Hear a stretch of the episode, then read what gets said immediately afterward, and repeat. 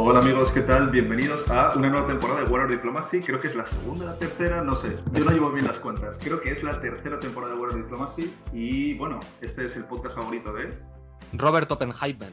Oppenheimer. Sí, Es sí, sí. Ominoso, ominoso ese podcast favorito. Para aquellos que no sepan, Nico, ¿quién es Oppenheimer? ¿Quién es Oppenheimer? Pues nada, un señor que era físico teórico, que era un científico y que sobre todo fue la persona que, digamos, es considerada el padre de la bomba atómica. O sea, es eh, una de las personas más importantes en el famoso proyecto Manhattan que tuvo como resultado esas bombas atómicas que acabaron lanzándose sobre Hiroshima y Nagasaki a finales de la Segunda Guerra Mundial. O sea que ya damos una pista de por dónde van los tiros en la política mundial ahora mismo, ¿no? Con ese eh, episodio favorito de, de hoy. Claro. Como pueden ver por el nombre del episodio, por este, por este emo- emotivo eh, diseño que hemos hecho para la portada, pues no sé vosotros, pero la, por lo menos aquí en Bruselas sí que hay una preocupación, no muy fuerte, no creo que inminente, pero cuando el discurso nuclear ya está tan, tan asemejado en la conversación popular, pues como que ya es momento de empezar a, a cuestionarse las cosas, ¿no? Entonces es uno de los temas, yo creo que el más importante que tocaremos este episodio, pero como es un inicio de temporada, pues nos gusta hacer un pequeño, una pequeña recapitulación de lo que ha pasado estos últimos meses en la política internacional, también dar un poco de noticias de lo que han pasado en nuestras vidas, con lo que se viene en el podcast y pues un poquito de todo, ¿no? Entonces, bueno chicos, primero que nada yo les quiero preguntar cómo están, qué tal estuvo el verano, qué tal estas vacacioncillas. Empecemos con ti, Nico, ¿cómo estás? Pues muy bien, Fabio, la verdad, eh, hemos pasado un buen verano, ya que se ve muy lejano, eh, porque bueno, ha sido un verano lleno de, de cosas movidas. eh, yo me, me he casado, así como, como suena, y, y nada, la verdad es que muy contento con aquello, aunque recomiendo a cualquier persona, a cualquier oyente que esté pensando en hacer lo mismo, que contraten a alguien para que les ayude a organizar la boda, porque organizarlo tú mismo es una movida y eso es mi único consejo de, de hoy. Pero, pero sí, por lo demás, nada, contento de volver a la tercera temporada, eh, de estar aquí con vosotros y nada, deseando arrancar ya con más episodios y más temáticas y más invitados en Warrior Diplomacy. No, sí, sin duda, Nico. Y bueno, pues gracias por, por volver, por estar aquí con nosotros. Y también tú, Sergio, ¿cómo, cómo te encuentras? ¿Qué tal todo por allá, por Argentina? Bien, bien. Yo estoy aquí en. Bueno, ahora no estoy en Buenos Aires, estoy como al, al norte, en el litoral del Paraná. Así que, bueno, cuando decías lo de la, la amenaza nuclear y el miedo, aquí hay cero miedo, aquí, aquí estamos tranquilos.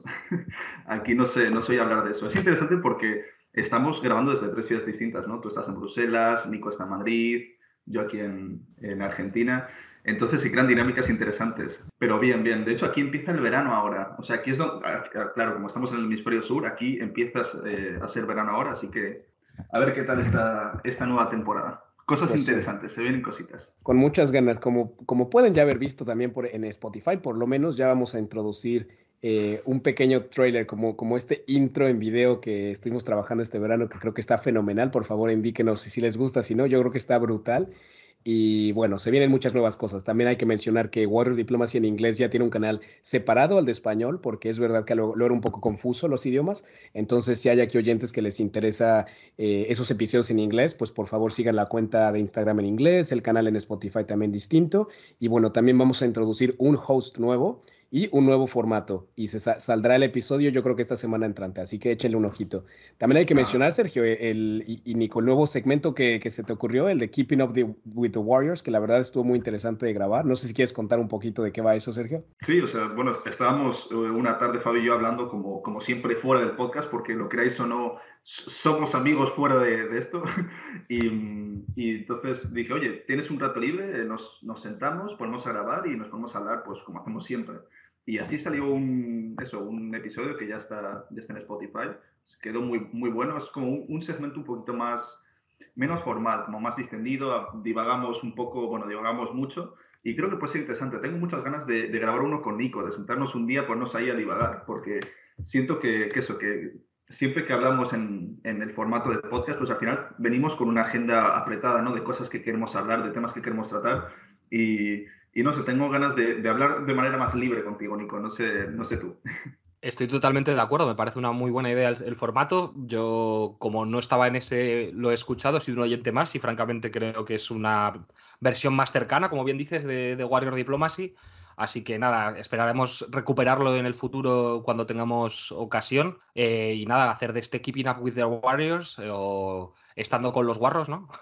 no, sin duda, está interesante. Tenga, tenga, éxito. Y nada, pero también creo, Fabio, que no solo, o sea, esta temporada es que venimos como los Reyes Magos cargados de novedades. Eh, aparte de la Jos nueva, el nuevo, bueno, de regalos, en parte también, si alguien quiere estos Reyes Magos hacer regalos a su familia y a sus amigos y a sus enemigos, ¿por qué no? Eh, su podcast favorito ahora puede, ¿verdad, Fabio? Es verdad, es verdad. Uno de nuestros hosts en inglés, eh, Aramis, se puso a trabajar igual en, en una tienda online de, de merch y tenemos eh, hoodies, tenemos, ¿qué más? tazas, creo que hay ropa para bebé, hay de todo. Entonces, les pondremos ahí el, enlace en redes sociales para que le echen un ojo y pues yo qué sé, si les interesa comprarse algo con el loguito de, de Warrior Diplomacy estaría muy cool. Oye, bueno, yo, pues, yo ah. unironically sí que me voy a comprar una, una, camiseta porque hay una que está flamísima. Oye, si alguno se compra algo de Warrior Diplomacy, por favor, que lo suban a stories, que nos etiqueten y y ahí los, Por supuesto, lo compartiremos nosotros porque nos haría nada nos haría más ilusión que ver el logo de Warrior Diplomacy en los lugares más insospechados del planeta. No, total. Y bueno, ya así como el último punto de esta primera parte, como de noticias, de tal, pues eh, eh, eso, ¿no? Agradecerle a todos los oyentes que han estado con nosotros desde que empezamos, los que se han sumado, aquellos que nos escriben, tal, y pues también motivar un poco a cualquier oyente que esté aquí, que le guste hablar de política, que le interese este mundo, que nos escriban, de verdad, tanto a nosotros en nuestras redes personales como al podcast en en Instagram o donde quieran. De verdad que siempre estamos al tanto de, escucharles, de ver qué tal y al final, pues está genial tener un estilo de comunidad con intereses similares. Ya hemos hecho dos quedadas, una en México, una en España y pues de seguro se vendrán más. Así que anímense a mandarnos un mensajito si les interesa.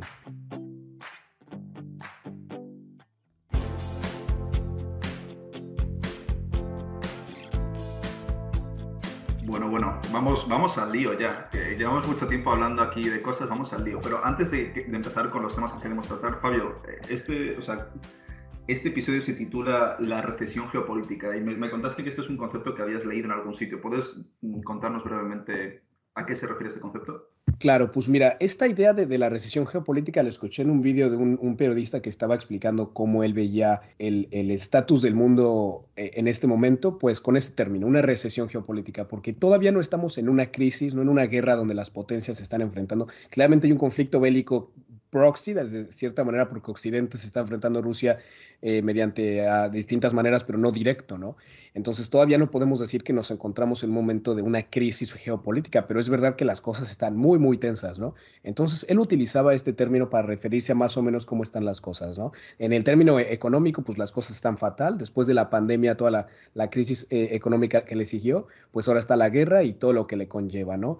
Y no solamente por la guerra, pero también el cambio climático y mil cosas más que hacen que todo esté conflictivo. Así que igual que que el niño de mi pequeño angelito en, el logo de este episodio, pues así está mucha gente en el mundo, en plan, ah, así que bueno, creo que es un interesante título para el episodio. Y bueno, Sergio, ¿por qué no nos cuentas un poco tanto de estas locuras que están pasando en Irán? Las cosas se han puesto interesantes últimamente, ¿no? ¿Qué nos traes tú, que eres nuestro experto en esa, en esa región?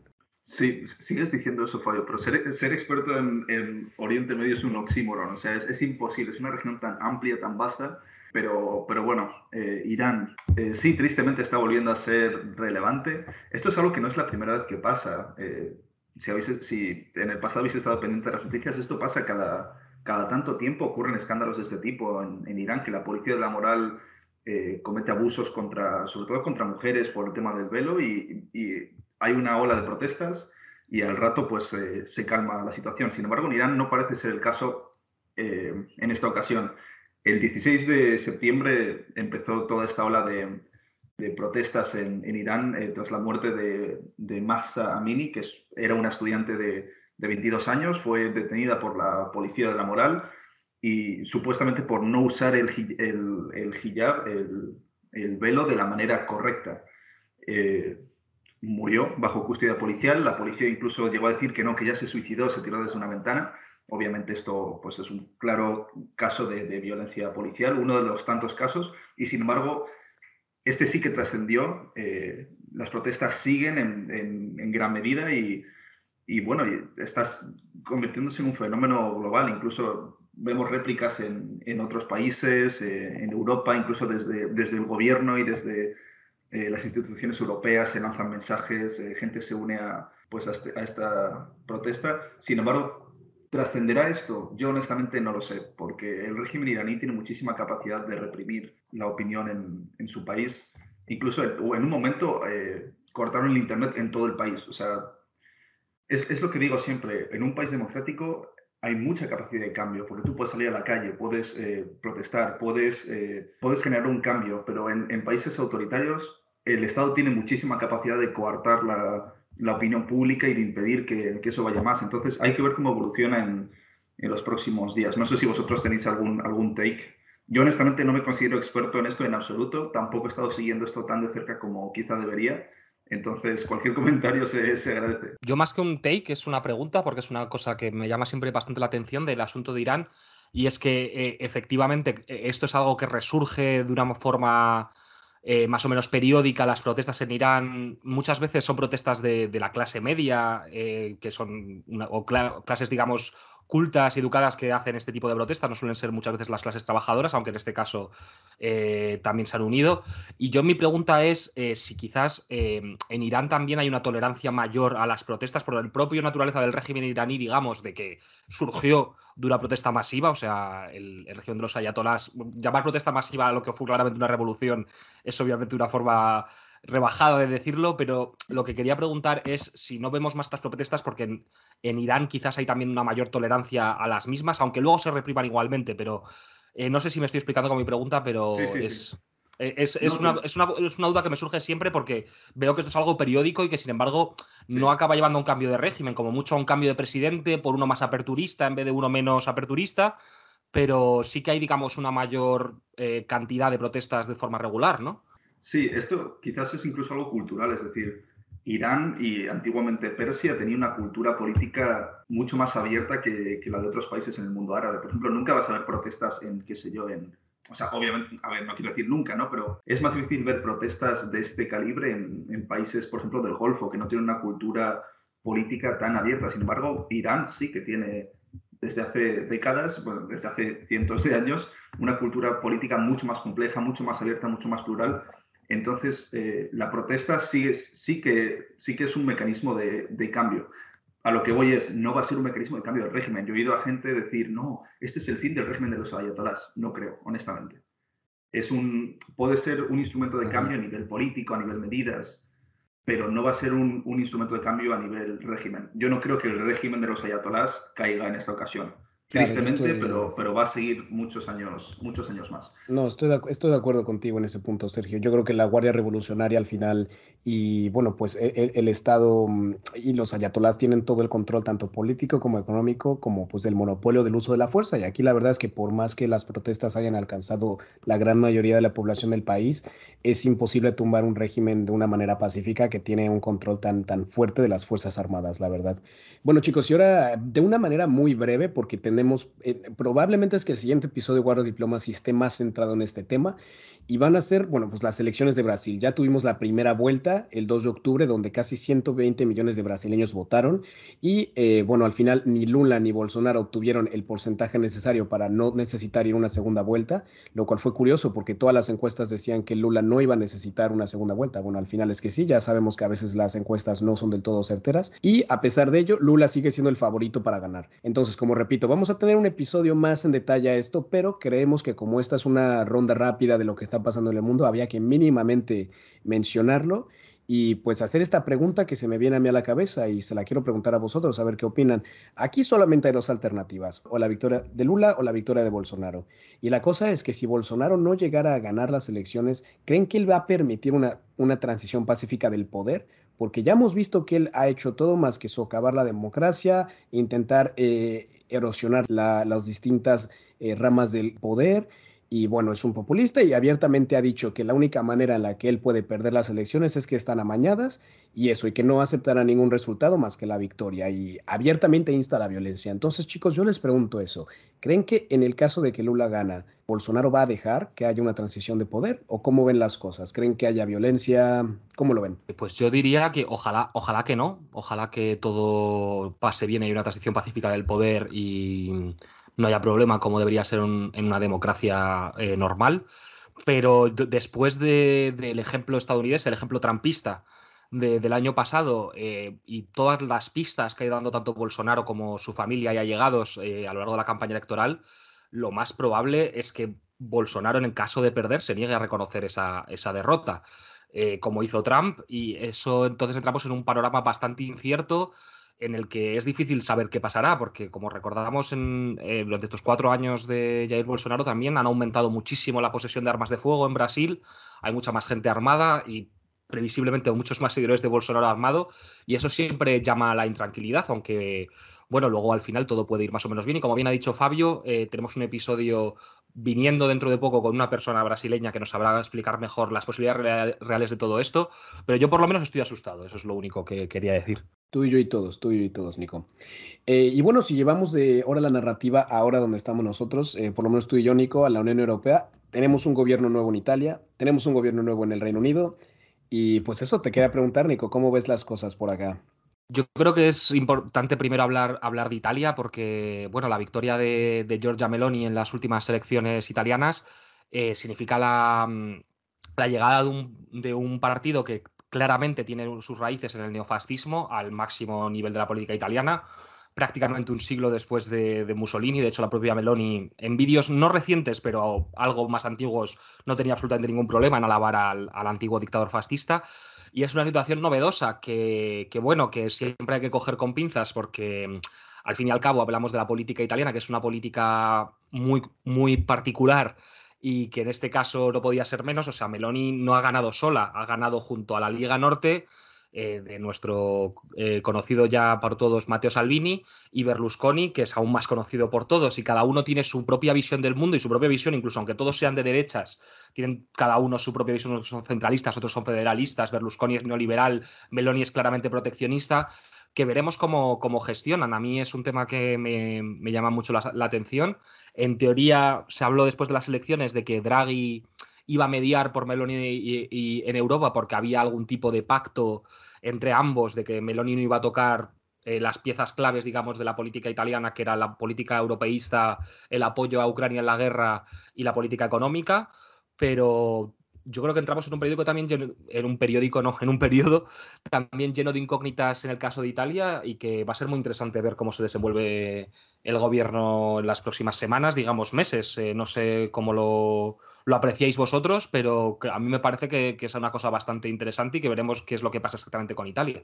Sí, yo, yo quería dar un apunte y es que para bien o para mal tenemos que acostumbrarnos, no sé si resignarnos, pero como mínimo acostumbrarnos a que estas opciones políticas populistas, tanto izquierdas como derechas, van a ser una constante en, en, la política que viene. Es decir, tanto Trump como eh, este tipo de opciones, el populismo de izquierdas en, en otros países de Europa, esto, esto va, va, a seguir siendo una, una, constante. También creo que hay que eh, adaptar el discurso, ¿no? O sea, eh, creo que si cantamos el lobo todo el rato, al final nadie nos va a creer. Entonces, si decimos, no, esto es el fascismo y luego no es el fascismo, bueno, al final la gente va a seguir votando a estos partidos, ¿no? Esto es como cuando Podemos empezó a ser relevante en España, la gente decía, no, van a instaurar la Unión Soviética. Bueno, Podemos está gobernando en coalición en, en España y, aunque yo creo que, que, hay muchos errores en su gestión, no vivimos, bueno, no vivís en la Unión Soviética. Yo estoy aquí en Argentina y se parece un poquito más. Hay que, hay que evolucionar eh, los términos, es decir, no creo que, que seguir llamando fascistas o comunistas a, a, los partidos de izquierda y derecha no tradicional que se presentan sea del todo positivo, porque al final creas un discurso extremista. Es decir, si una persona que vota a, a, estos partidos alternativos dice todo el rato que es fascista, que es comunista, en algún punto dirá, sí, ¿sabes qué? Lo soy entonces, creo que hay que evolucionar hacia un, un discurso, una especie de convivencia política. Como digo, no, o sea, no es que esté a favor de, de esto, pero tristemente es, es, lo que estamos viviendo en la política. Entonces, no sé, no, no, no sé cómo lidiar con esto, honestamente, chicos, pero no, esto ha venido para quedarse. Sí, estoy de acuerdo con, con, ello un poco. Sí creo que el mundo está percibiendo un fuerte cambio en el discurso político a los extremos, ¿no? A este nacionalismo tanto de izquierda o de derecha en todas partes de, del globo, ¿no? Y claro, Sergio, como lo acabas de decir tú, en, Brasil es lo mismo, está bastante polarizado, en México la cosa está igual, y en la Unión Europea pues no es la excepción. Y chicos, aquí les traigo un pequeño chismecito, un rumor que se ya habla aquí en Bruselas. Dicen que es probable que Mario Draghi sea el siguiente secretario de la OTAN cuando Stoltenberg termine su mandato.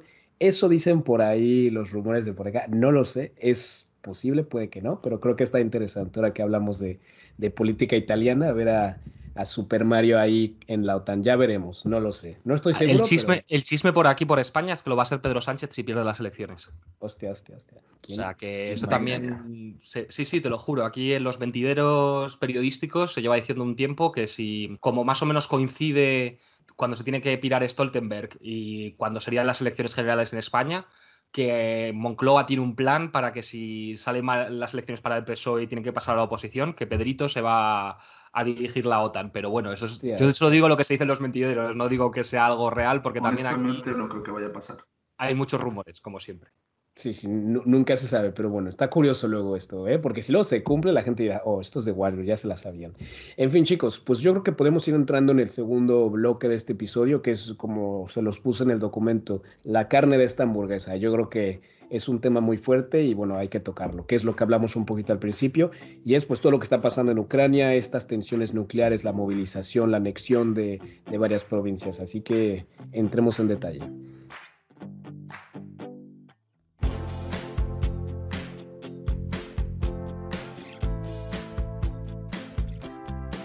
Le quiero llamar a este bloque la ruleta rusa nuclear, ¿no? Y bueno, pues hay que mencionar que desde que se anunció la anexión de las cuatro provincias ucranianas de Donetsk, Luhansk, Zaporizhia y Kherson, las tensiones entre Occidente y Rusia han nada más que incrementado. Como sabemos, el ejército ucraniano ha tenido una muy buena campaña ahora a finales del verano y tanto en los flancos izquierdos como derecho del frente de batalla han avanzado una barbaridad. En verdad, desde la Operación Barbarroja en la Segunda Guerra Mundial, el ejército ruso nunca había tenido una serie tan terrible de reversas en el campo de batalla. Así que bueno, de ninguna manera la guerra está cerca de terminar, ya que Rusia también eh, indicó que iba a movilizar eh, aproximadamente unas 300 mil tropas. Eh, ha habido ya problemas en, esta movilización, como hemos visto ya ha habido protestas en territorio ruso, creo que ha habido alrededor de también, no estoy seguro en números, no quiero dar una mala cifra, pero cientos de miles de, de rusos han salido a todas las fronteras, tanto en Georgia como en Kazajstán, eh, como hacia Finlandia. Finlandia, de hecho, tuvo que denegar ya completamente la visa de, turistas a rusos porque e, e, es, impresionante. O sea, ya empezamos a ver cómo la misma población de, Rusia empieza a el apoyo a la guerra, ¿no? Eso en verdad eh, eleva mucho las, las, tensiones y complica la situación, porque si Rusia considera territorio ucraniano estas provincias que ilegalmente está anexando, un ataque de las tropas ucranianas, pues lo pueden considerar suficiente material como para usar la doctrina nuclear rusa y pues atentar con un ataque nuclear. Digo, ahora vamos a hablar las posibilidades de eso, los distintos tipos, pero en términos legales Rusia podía justificar eso. Ahora, es verdad que el discurso nuclear es una cosa, utilizar las armas es otro completamente distinto. Otra cosa que tengo que mencionar es eh, que se sospecha que los ataques a los oleoductos en Nord Stream en el mar Báltico fueron llevados a cabo por Rusia esto fue algo muy interesante porque es a nada de las costas europeas el oleoducto pues reventó, ¿no? Dicen que fue un accidente, pero claramente no lo fue. Y bueno, aquí están las conversaciones de que quién lo hizo, tal, pero honestamente, en mi perspectiva, yo creo que claramente esto fue un sabotaje por los rusos. No creo que ningún aliado de Occidente, como los Estados Unidos o cualquier país europeo, harían tremenda estupidez. Y si sí, madre ¿no has visto los memes, los memes en los que sale Greta Thunberg cortándolos, saboteando el Nord Stream? Son muy buenos. eso sube luego a, a, las stories de World Diplomacy. Total, pero quién sabe. A lo mejor unos años hubo, fue una misión clandestina de la CIA para asegurar que Europa completamente se divorciara del gas ruso. Quién sabe, pero bueno, yo no lo creo. eso es completamente creíble. O sea, en la época de la posverdad en la que vivimos, si esto se desvela dentro de unos años, no nos va a sorprender. Esto es igual que lo del COVID. Si dentro de 10 años se desvela que sí, que todo era un experimento y tal, ni siquiera nos va, o sea, nos indignaremos, pero no será como, wow, qué sorpresa. Bueno, a, ver, a, mí sí me, a mí sí me dicen dentro de 10 años que el atentado contra el gasoducto en el mar Báltico lo llevó a cabo los servicios secretos de Kenia, igual sí que me quedo un poco flipando, ¿eh? O sea, a mí me parece que todo, todo tiene un cierto aroma a vodka, no vamos a engañarnos, o sea... Sí, sí, esto a mí también me huele claramente labor de, de Putin, pero... Además que los rusos siempre lo niegan todo, o sea, eso es el primer punto del manual ruso de operaciones, es, o sea, de hecho niegan que estén en guerra. Ellos están en una operación especial de lucha contra el fascismo ucraniano, creo. No sé exactamente cuál es la justificación oficial, pero en guerra no están. O sea, que si es por negar cosas, a los rusos no les gana nadie. No, total. Y, pero al final todo esto, de verdad, yo, yo sí estoy un poco preocupado. Digo, no creo que un ataque sea inminente, pero cuando no sé, cuando normalizamos un discurso, una narrativa nuclear a este punto, es que es muy peligroso, porque digo, la verdad es que el poder tan, tan, no absoluto, pero Putin tiene un control de las ramas del poder impresionantes que no, no, no sería imposible un ataque nuclear.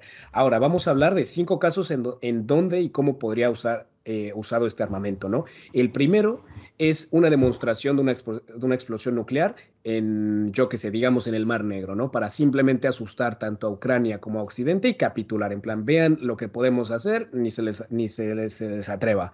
Ahora, como la OTAN no está obligada por, por ley a responder, porque Ucrania como tal no es parte de la organización, pues ahí está el debate, ¿no? Ahora, el segundo caso es usar las armas nucleares en algún tipo de campo de batalla o en algún sentido táctico, ya sea como contra alguna concentración militar ucraniana en alguna provincia, los alrededores o, bueno, no sé, obligar a tropas a retirarse, ¿no? Ahora, eso también complica la situación y la narrativa para Putin porque está atacando territorio que él mismo dice que es ruso y que acaba de, desde su narrativa, anexar por lo cual hacer inhabitable una zona ahí, pues también va en contra un poco de su narrativa general, ¿no?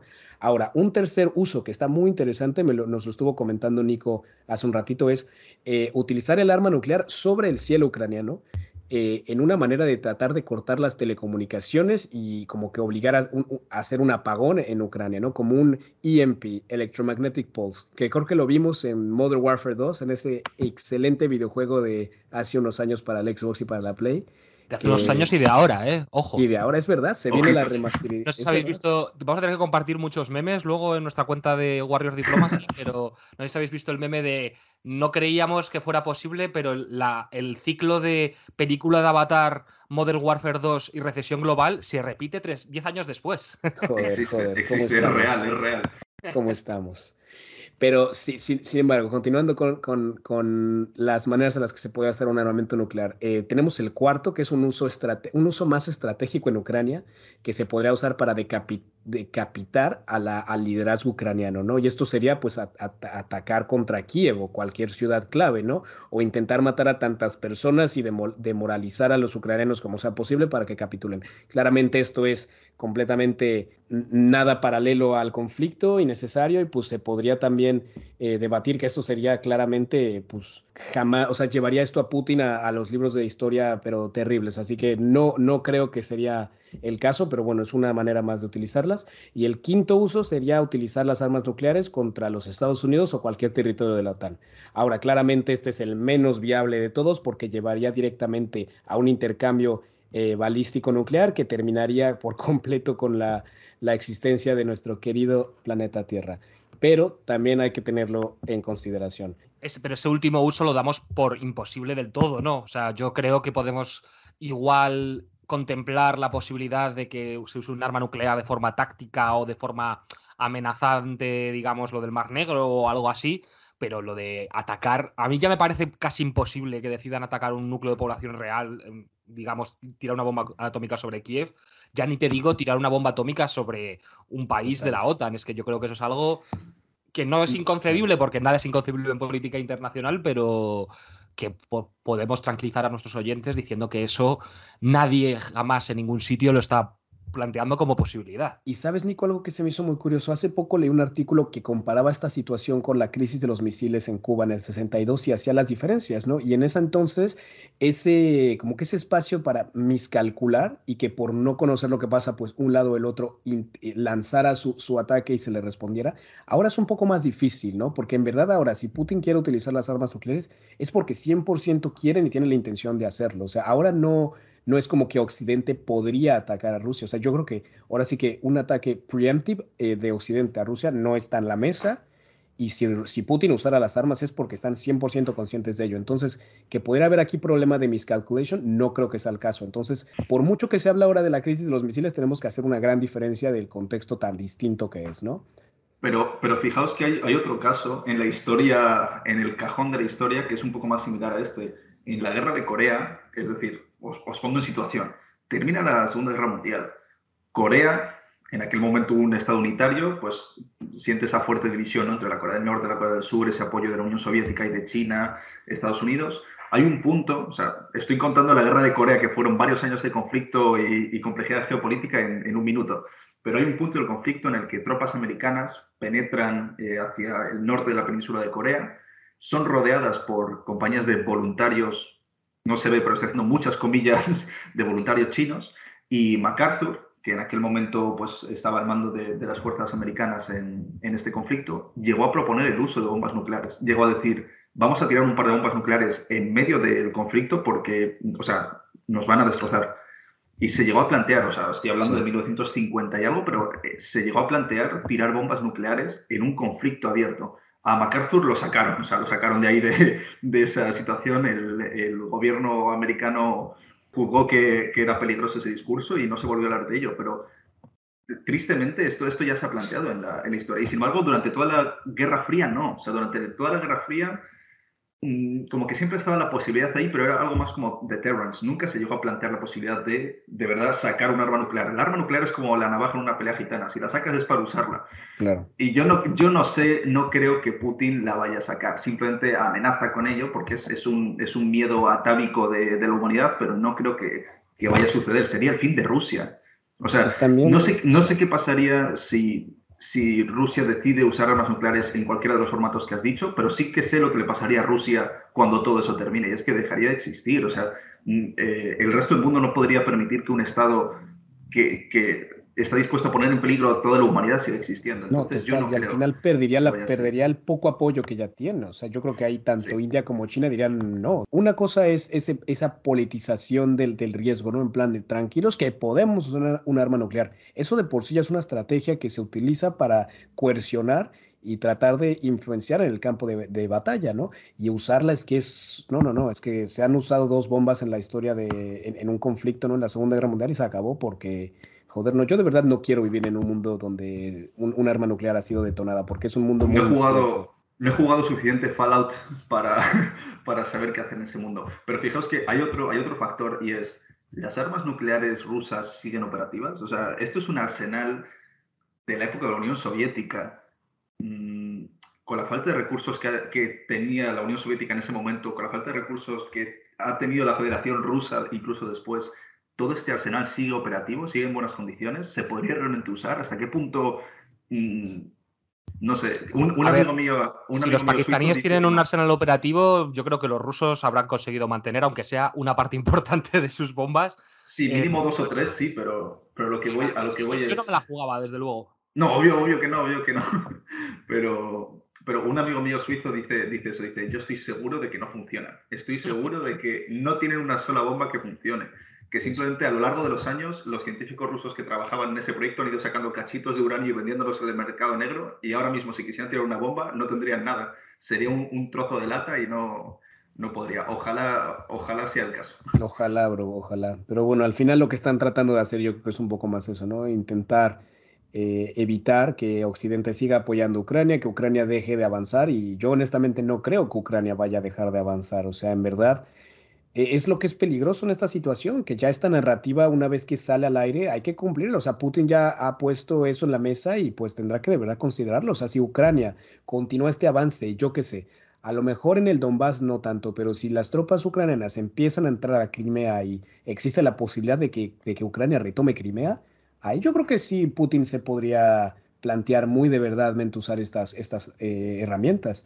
Y de verdad es que yo no quiero vivir en ese mundo, no quiero que lleguen las cosas, pero es algo que ya tenemos que empezar a cuestionar, ¿no? Y también empezar a cuestionarnos cómo va Occidente a responder. Si sí Putin utiliza una de estas armas en cualquiera de estas maneras, de hecho la OTAN tuvo una reunión hace unos 3, 4 días aquí en Bruselas, eh, los ministros de defensa, para empezar a cuestionarse eso. ¿Qué protocolo vamos a seguir si sí llega esto a ser el caso? O sea, estamos en un momento donde se están juntando los líderes del mundo para pensar qué hacer si sí Putin utiliza un arma nuclear. No sé, chavales, yo estoy bastante preocupado. Tampoco creo que, que, pase, pero nadie creía que Putin iba a invadir. E invadió. Por si acaso, compren muchas latas de atún.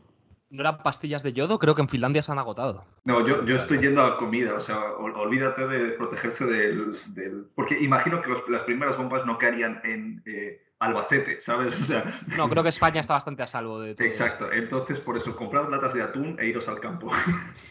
Sin embargo, chicos, yo creo que podemos continuar un poquito aquí de la discusión nuclear y hablar un poquito, pues, de fuera de lo nuclear, qué perspectivas tiene esta guerra, ¿no? ¿Cómo ves las cosas, Nico? Es que yo creo que eso es importante decirlo, que antes de que lleguemos a la opción del botón nuclear del pánico, hay un montón de escenarios mucho más probables sobre lo que puede pasar en los meses venideros y lo que puede ocurrir en, en, Ucrania y en Rusia. Bueno, lo que parece claro es que no parece que se vaya a acabar la guerra a corto plazo con este con esta contraofensiva ucraniana, digamos, se ha ido al garete cualquier opción que hubiera de que Ucrania estuviera dispuesto a firmar un pacto claramente poco beneficioso para ellos, que es lo que ha estado ofreciendo Putin todo este tiempo, a saber, el pacto que todos conocemos, que es eh, Ucrania se niega a entrar en la OTAN, Rusia retira sus tropas, pero se queda eh, las provincias que se han anexionado ya y, por supuesto, Crimea, que eso, digamos, que ya lo consideran 100% suyo. Entonces, es un pacto que claramente es malo para Ucrania y que ahora mismo, con la contraofensiva que están haciendo y el daño que están haciendo a Rusia, ni se plantean siquiera aceptar pero antes de tener que lanzar una bomba atómica porque están retrocediendo y demás, eh, hay una opción que están comentando mucho los analistas internacionales estas semanas, porque además está observando movimiento de tropas en esa dirección, es la posibilidad de que Putin decida abrir otra vez el, frente del norte. Recordemos que justo al comienzo de la guerra, uno de los ataques principales se realizó a través de Bielorrusia con dirección a Kiev para intentar tomar esa capital y fue tras fracasar ese intento de tomar que Rusia se reagrupó y decidió concentrarse en el este de Ucrania. Eh, ahora, eh, ante el hecho de que Ucrania haya concentrado todas sus tropas precisamente en esa zona del este para esta contraofensiva, una opción que se baraja como muy probable es que Putin concentre otra parte de sus tropas, eh, aprovechando esta movilización general de más de 300.000 personas en teoría que ha hecho el último mes, y abra otra vez ese frente, obligando a Ucrania a dividir sus esfuerzos y, por tanto, a frenar su contraofensiva, porque la guerra funciona, funciona así. por supuesto, tendría que convencer a Lukashenko, que bueno, que no, es que nadie dude de que Lukashenko no sea ya el títere de Putin, pero estamos hablando de un paso bastante importante. Y yo creo que también es interesante, no sé vosotros cómo lo veis, el papel de los aliados, y aquí he hecho también unas comillas en el aire, eh, de Rusia. Digamos, con esto me refiero a países como China o India o Turquía, que han estado jugando a dos bandas toda la guerra y que empiezan a preocuparse también por, por esto, porque una guerra eh, es mala para los negocios, lo decían en, en El Padrino, pero es también aplicable a las relaciones internacionales y yo creo que sería bastante interesante ver esa presión que van a ejercer poco a poco sus socios, porque China le ha dicho, sí, sí, por supuesto, yo te compro todo el gas a precio de saldo que tengas, pero el apoyo es bastante relativo y de hecho Putin se le ha visto en reuniones internacionales no disculpándose, pero sí por lo menos intentando tranquilizar a sus socios diciendo, vamos a intentar hacer que esto dure lo menos posible, ya lo tenemos controlado, porque yo creo que nadie está contento con esta guerra, no sé vosotros cómo lo veis. Mira, yo, yo creo que es clave ver cuáles son esos aliados o yo diría socios más que aliados en este conflicto. Eh, China, India, que Venezuela, obviamente no son países que están en Europa, con mucho Bielorrusia, porque honestamente el régimen bielorruso no tiene nada que perder ya. Creo que, que ahora mismo eso, China, India flirtean con Rusia porque honestamente no tienen, o sea, es, es un win-win scenario, o sea, ahora mismo les da igual, el, el punto en el que está la guerra no les perjudica en absoluto. Si en algún momento se pone más serio el asunto, se habla de guerra nuclear, se habla de, intervención de Occidente, ahí yo creo que sí que dejarían de contar con el apoyo de, India, de China, porque son países que, cuyos intereses se centran en, en, lo económico. O sea, no tienen un interés geopolítico en Europa como sí que puede tener Rusia. Entonces, honestamente creo que, sí que contarán con ese apoyo, con esa asociación de, de, estos países, hasta que las cosas se pongan más calientes. En, en ese momento tanto China como India, mm, todos estos países que, están orbitando, que claramente, eh, claramente no son aliados, pero sí son socios eh, comerciales de, Rusia, les retirarían su apoyo. Eso es lo que creo yo. Sí, en ese punto también es interesante porque yo lo he mencionado, pero mientras lo mencionaba en mi cabeza sonaba una, una alarmita y es un, es un aliado que a mí me interesa muchísimo y que también os quería preguntar qué opináis, que es Turquía. Turquía es un país que formalmente es miembro de la OTAN, sea, es un miembro de la Alianza Atlántica como, como es España, y de hecho es más importante que España porque, porque aporta muchísimo más armamento que España, pero sin embargo está jugando en muchos casos el papel de semi-aliado, no semi-socio de Putin o como persona, digamos, de conexión de confianza de Putin. No sé si lo habéis oído en las últimas semanas, una de las cosas que se estaba planteando era hacer una especie de hub petrolero en, en Turquía para poder vender ese petróleo ruso a otros países gracias a Turquía. Y no sé muy, muy bien qué opináis vosotros de que un país, en teoría de la OTAN, en teoría claramente aliado de Ucrania, eh, se permita hacer este doble juego. Es que odio a Turquía, o sea, a nivel político, obviamente amo el pueblo turco y su cultura y, todo, pero el gobierno turco es que es, lo más caótico que hay. ¿En qué, momento ¿En qué momento nos pareció buena idea meterlos en la OTAN? Bueno, sí, sé en qué momento, es decir, en el contexto de la Guerra Fría, cuando tener cuatro misiles ahí para amenazar a la Unión Soviética sonaba la mejor idea del mundo. Hoy en día es, es, un, es un liability, o sea, Turquía es un liability, tenerlo en la OTAN es un liability. Y, no es la primera vez, o sea, eso que mencionas del hub petrolífero eh, me parece muy curioso porque es que hubo un momento en, eh, del conflicto sirio en el que Turquía revendía petróleo que, que sacaba de, de, territorios ocupados por el Estado Islámico. O sea, es que no tienen ningún reparo, Dios. Yo, yo, difiero un poco, o sea, eh, entiendo lo que quieres decir, Sergio, y hay que aclarar que no odiamos a Turquía, odiamos a su presidente y a su líder autocrático. En fin, yo creo que, que, Turquía aquí conviene un poco más hasta cierto punto. O sea, es verdad que es un liability para muchas cosas, pero al mismo tiempo conviene un poco tener a, a ese aliado geopolítico por su ubicación geográfica de tu lado que del otro. Y es verdad que que Putin y Erdogan coquetean más de lo que se debería permitir. Y de hecho me gustaría hacer uno de mis papeles del máster desde cuatro y de ello, ¿no? Y al final leí también un poco un artículo sobre ello y es que eh, los autócratas al final se, se, refuerzan y fue hace poco tiempo el cumpleaños de Putin y creo que uno de los pocos que le felicitaron fue Erdogan. Le mandó una cartita y felicidades, feliz 70 años, no me jodas. Eso es triste. Quizás Putin está haciendo esto porque nadie le felicitó por su cumpleaños. No, pero de hecho al final yo creo que la, estaba hablándolo porque esta, este año estoy tomando una clase buenísima en el máster de política exterior rusa y nuestro, nuestro profe nos trataba de, hacer entender esta narrativa de que la guerra en Ucrania no es un factor, o sea, es una complejidad de razones por las cuales ahora Ahora es cuando invadió, porque si te pones a pensarlo, ¿por qué no Rusia hizo esta movilización en 2014, cuando Ucrania no estaba tan bien defendida, cuando ya hizo un movimiento tal? Y te pones a arrastrar varias razones, ¿no? Una de ellas es eso, es eso, Sergio, que Rusia se siente, hay, hay, hay una narrativa de identidad nacional, el, The Great Russia, ¿no? El imperio que tenían, la Unión Soviética y cómo eso se ha perdido como Occidente hasta cierto nivel, ellos se sienten que no se les ha dado el lugar en el mundo que, que tienen y pues que al mismo tiempo es una potencia en declive. Y cuando una potencia está en declive hay esas teorías que dicen que es todavía más agresiva. En fin, chicos, yo creo que vamos a seguir hablando de Ucrania y de Rusia en más capítulos del podcast. Yo creo que podemos ir con el siguiente bloque para también eh, tener en, en consideración el tiempo de este episodio. Y bueno, cerrar este de aquí.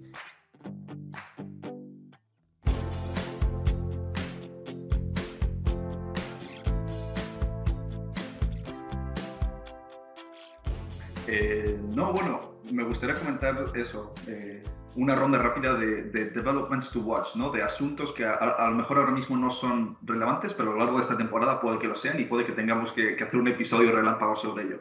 Entonces, por ejemplo, eh, yo empezaría con Taiwán, ¿no? Es decir, ¿qué lecciones extrae China de Ucrania? Es decir, China está viendo muy atentamente lo que está pasando en Ucrania, está viendo cómo Occidente deja de lado a un, a un supuesto aliado que era, que era Ucrania y, no, y da solamente un apoyo parcial ante una invasión de una potencia agresiva. Entonces China está tomando notas, está con, con lápiz y libreta tomando notas y diciendo, ok, cuando yo haga un movimiento hacia Taiwán, ¿qué va a hacer Occidente? Y yo creo que eso es muy importante.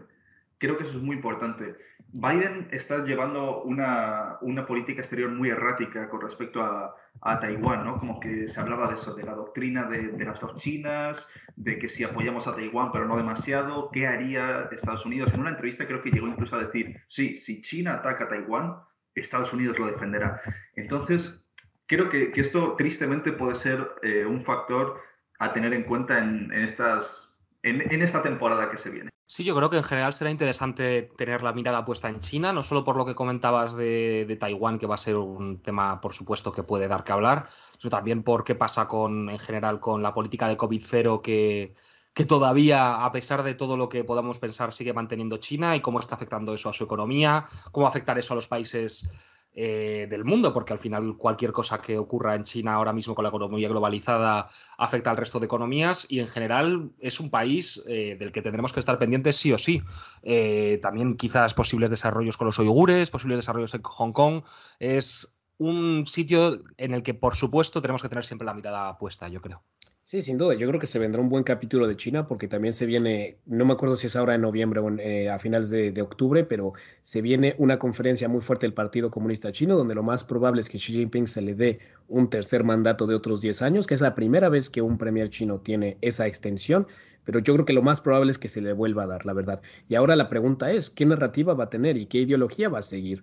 Eh, confrontacionista con Occidente, a lo mejor un poco más tranquila, cuánto apoyo se le seguirá dando a Rusia, cosas a, desarrollar y a seguir viendo. Luego, otro tema que yo quería comentar, que creo que puede ser interesante, es el nuevo rol de Israel para Oriente Medio. Es decir, eh, después de los eh, Abraham Accords, ¿no? de los acuerdos de paz, entre comillas, que, que Trump eh, fue uno de los éxitos, si podemos llamarlo así, de, de, la gestión de Trump. Bueno, no, yo incluso diría que fue uno de los éxitos, sí, sin ambages, fue un éxito de la gestión de Trump conseguir e, esos acuerdos de paz con otros países de Oriente Medio. En el pasado se planteaba incluso eh, Kerry, el, antiguo secretario de, Estado de Estados Unidos, decía que no era posible una paz eh, para el conflicto eh, israelí si no se tenía en cuenta Palestina. Y sin embargo, Trump llevó justo a la política contraria y dijo, vamos a hacer paz con el resto de países de Oriente Medio y a ver si llegamos a algún lado. Entonces, y esto habla de un rol para la región. El otro día estaba escuchando una entrevista que luego diré en, recomendaciones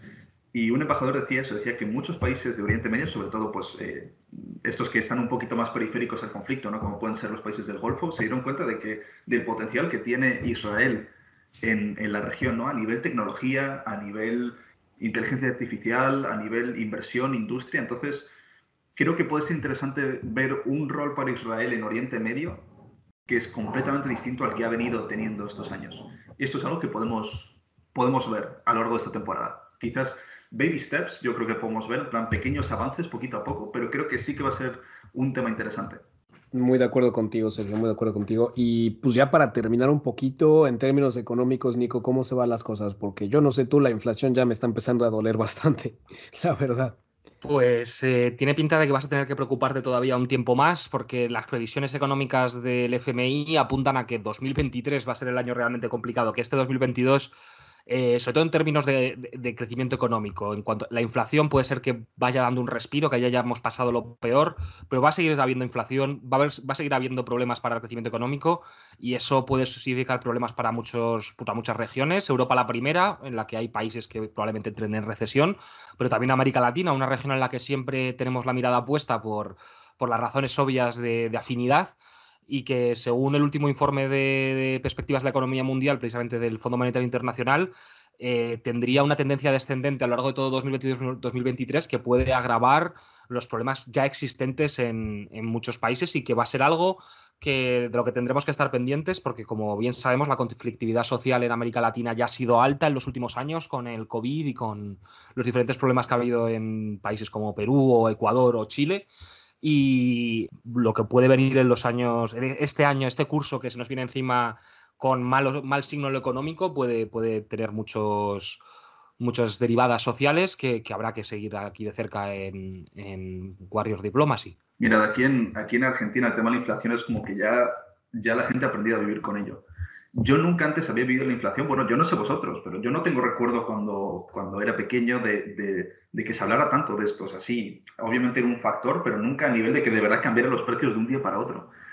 Eh, y eso está pasando en España y ni os cuento lo que pasa aquí en Argentina. Mira, un dato, un dato curioso, yo le llamo el índice Quilmes. Quilmes es una marca de cerveza argentina. Cuando yo llegué a Argentina hace unos meses, tres pintas de Quilmes valían 900 eh, pesos, que son más o menos 3 euros ahora está a 1.200 pesos. Eso es, un outrage. O sea, la gente aquí eh, no se juega con la Es, es anecdótico, obviamente, pero, es dramática la subida de, de, precios y yo creo que países como Argentina están acostumbrados a ello, pero en Europa no. Entonces, si esto de verdad ocurre en Europa, de que los precios empiecen a cambiar de un día para otro, eso va a tener implicaciones sociales enormes, enormes. Perdón, chicos, estaba en mute.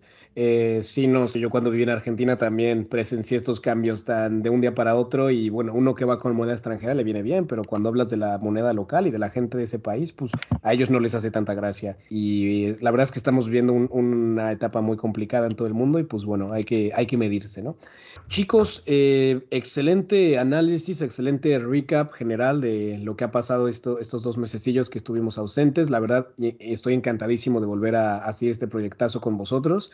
Y bueno, pues nada más para preguntarles si tienen alguna recomendación, ahora sí que algo general que quieran recomendar a los oyentes, ya saben cómo va esto. Sí, bueno, yo como comenté voy a recomendar un podcast de Jordan Peterson que a mí me encanta, o sea, no es de relaciones internacionales, habla de, de, todo, honestamente, habla de metafísica, de política, de, de, psicología, de un montón de cosas, pero hay un episodio que es el 288, eh, se titula Arabs versus Jews, question mark, maybe not, con el embajador de Israel a los Estados Unidos, que se llama Ron Dermer. Obviamente ya sabéis el sesgo que va a llevar este podcast, no, no tengo ni que contároslo, pero es muy interesante porque habla precisamente sobre esto, ¿no? sobre el nuevo rol que Israel puede tener en Oriente Medio. Y habla mucho de los Abraham Accords, de, las gestiones que se hicieron durante el gobierno de Trump y de cómo esto puede cambiar eh, Oriente Medio. Entonces lo dejo ahí por si, por si os interesa. Está en inglés.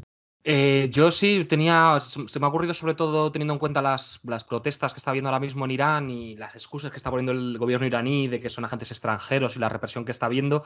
Eh, hay un libro que me leí eh, el año pasado que estaba muy bien, que se llamaba La República era esto, de Alaa al-Aswani, que es un libro sobre la revolución egipcia, la que ocurrió en la plaza con la Plaza Tahrir como centro en enero de 2011 y es un libro muy interesante porque es un libro de estos con muchos personajes, una novela coral en la que van saliendo muchos personajes y diferentes puntos de vista y que cuenta muy bien cómo es eh, esos pulsos democráticos que tiene la población árabe que puede estar habiendo también ahora en Irán. Y aunque por supuesto los árabes y los persas no son lo mismo, eh, pero no quiero entrar en ese tema porque Sergio, por supuesto, sabe mucho más que yo. Eh, pero es un libro que francamente recomiendo a todo el mundo porque está muy bien para entender esas relaciones entre un Estado autoritario y un pueblo con ganas de cambio y que además se hace de forma de novela, lo cual está muy bien para, para entenderlo. Buenísimo, chicos. Yo para concluir me gustaría recomendar una serie que acaba hace poco rato, que creo que recomendé en la versión en inglés, no sé si aquí, se llama Borgen, puede que ya la he recomendado, la verdad es que está muy buena, me gustó mucho. Y habla pues de las dinámicas políticas en el Parlamento de Dinamarca. Está muy buena, me gustó mucho y pues si hay aquí gente interesada en cómo se mueve la política europea, es un buen ejemplo, la verdad, muy recomendable. ¿Pero has visto ya las dos? O sea, Borgen, las tres temporadas originales y la, el reboot este que han hecho en Netflix este año. Me terminé las tres originales, estoy a punto de empezar ese reboot nuevo que tiene buena pinta, la verdad. Pues te, porque va a gustar el, Te va a gustar el reboot porque es 100%, eh, porque ahora eh, lo puedo decir, no es un spoiler porque empieza así la temporada. Ahora nuestra querida protagonista, que hasta ahora era primera ministra de Dinamarca, ahora es ministra de Exteriores. Y toda la temporada es casi 100% geopolítica. O sea que estoy seguro de que, de que te va a gustar incluso más. Sin duda. Geopolítica danesa. Que es... que es... básicamente Groenlandia, por si acaso alguien no lo sabe. Ah. Esa es la geopolítica de Dinamarca. Y el petróleo. No, la verdad que sí. Chicos, qué lindo, la verdad es que pasar un sábado por la tarde hablando de lo que está pasando en el mundo con ustedes, a mí me encanta, se los agradezco mucho y pues estoy seguro que nuestros oyentes también están contentos de volver a escuchar sus, sus voces. Nosotros estamos contentos de que, que, nos escuchen y nada, eh, recordar que si le pasas este podcast a cinco amigos no tendrás mala suerte en los próximos años. Eh, no es broma, pero siempre os agradecemos que, compartáis esto con quien sea. nunca se sabe dónde vamos a encontrar un nuevo, un nuevo oyente. Y nada, hasta dentro de muy poco eh, que haremos un pequeño viaje a Brasil, como ya os hemos adelantado. Perfecto, amigos. Ahí nos vemos.